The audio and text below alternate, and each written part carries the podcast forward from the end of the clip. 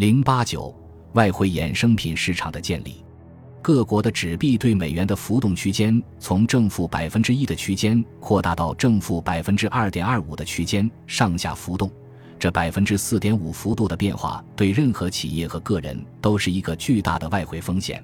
更不用说实行完全浮动汇率后，如果没有对冲这种风险的工具，对任何进行国际贸易的企业经营所带来的困难可想而知。一九六九年接手芝加哥商品交易所的利奥梅拉梅德，可谓是在合适的时间来到了合适的岗位，并且在绞尽脑汁开拓业务的时候，想出了一个顺应大势的主意——外汇期货市场。梅拉梅德在二零零六年接受《财富》杂志采访时说：“他刚到芝加哥商品交易所的时候，能交易的就剩下肉了，这让他非常恐慌。一个单一产品的交易所。”一旦肉上出点问题，不就没活路了吗？为了拓展业务，他试了火鸡肉、苹果、虾、土豆、橙子，总之能试的都试了。最后，机会终于来了。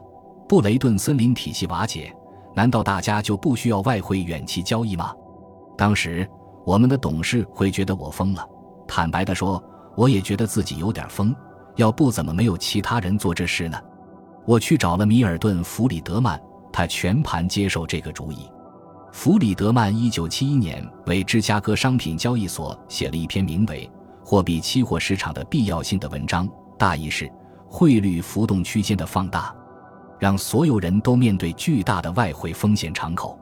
要对冲这种风险，就必须有外汇期货市场。而美元在国际结算中的地位，使得在美国建立这个市场具有天然优势。更为重要的是，这个市场放在美国，符合美国的国家利益，降低欧洲美元的重要性。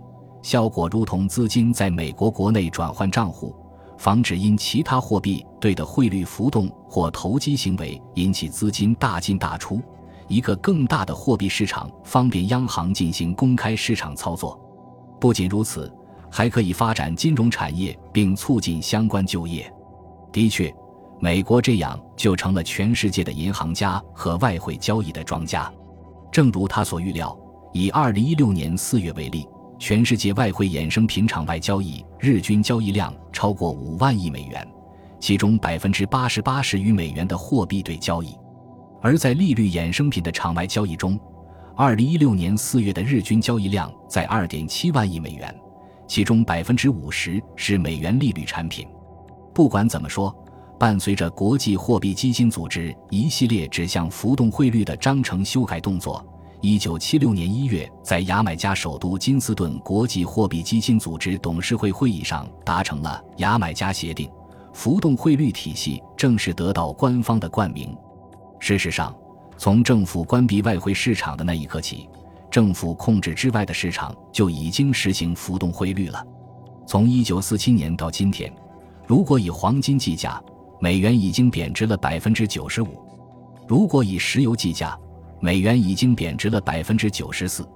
而石油以黄金计价，依旧维持在一九七一年以前金汇兑本位下的固定汇率时期的水平上，尽管波动率大了很多。